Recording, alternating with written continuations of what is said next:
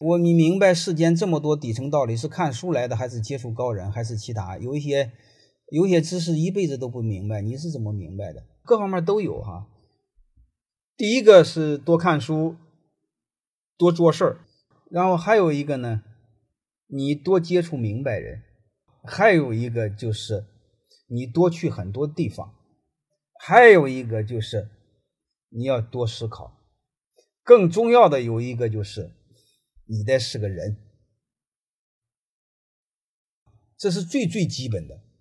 你得是个人。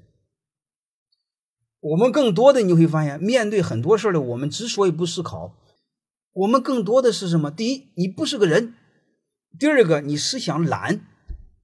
你比如说，面对不公的时候，面对不平的时候，我们通常一句话：这怎么办呢？那命苦啊，就那样怎么办？我们通常是这样的话。凭什么就那样呢？